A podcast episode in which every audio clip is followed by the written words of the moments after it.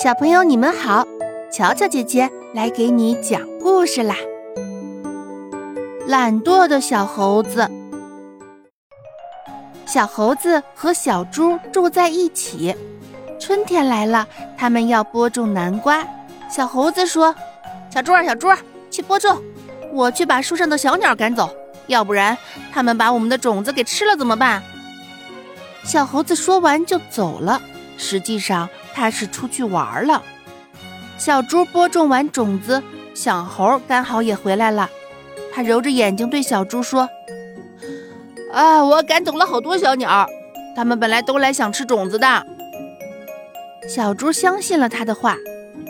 小猪种的南瓜发芽了，并且渐渐的越长越茂盛，还结出了南瓜。到了该收获的季节，小猴子说：“小猪。”去收南瓜吧，我到山上去打野鸡来。老实的小猪点点头。小猴子出去了，他又出去玩了。他回家的时候，小猪已经把南瓜都收完了。小猴无奈地说：“小猪，抱歉啊，今天运气不好，一只野鸡也没打着。”小猪还是相信了他的话。秋天到了，他们种的小麦成熟了。小猴子又说：“小猪，你去收小麦，我在家看着南瓜，要不然小偷把南瓜给偷了。”小猪走后，小猴子一溜烟儿就跑没影了。他睡完觉，小猪也收回小麦回来了。小猪，有小偷来偷我们的南瓜，被我赶跑了。小猴子对小猪这样说。